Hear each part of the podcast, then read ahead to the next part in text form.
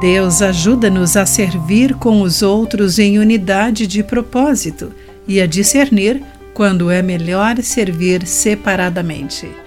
Olá, amigo do Pão Diário, muito bem-vindo à nossa mensagem do dia. Hoje vou ler o texto de Leslie Cole com o título Unidos na Separação. Tom e Aldo enfrentaram um grande desafio Ambos discordavam sobre o que fazer. Embora respeitassem a opinião um do outro, suas abordagens eram tão diferentes que o conflito parecia iminente. Antes do início do conflito, no entanto, os dois homens concordaram em discutir suas diferenças com seu chefe, que os colocou em equipes separadas. Acabou sendo uma jogada sábia. Naquele dia, Aldo aprendeu esta lição estar unido nem sempre significava fazer as coisas juntos.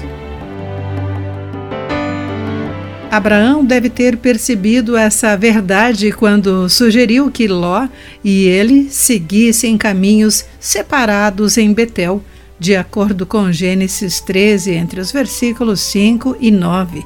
Vendo que não havia espaço suficiente para os dois rebanhos, Abraão sabiamente sugeriu a separação, mas primeiro enfatizou que eram parentes próximos, lembrando Ló de seu parentesco.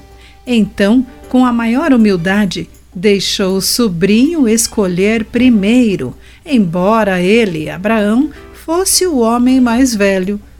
Foi como um pastor descreveu: uma separação harmoniosa.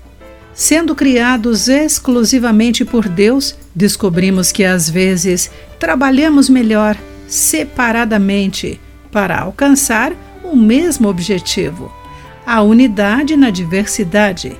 Que jamais esqueçamos, no entanto, que somos irmãos e irmãs na família de Deus.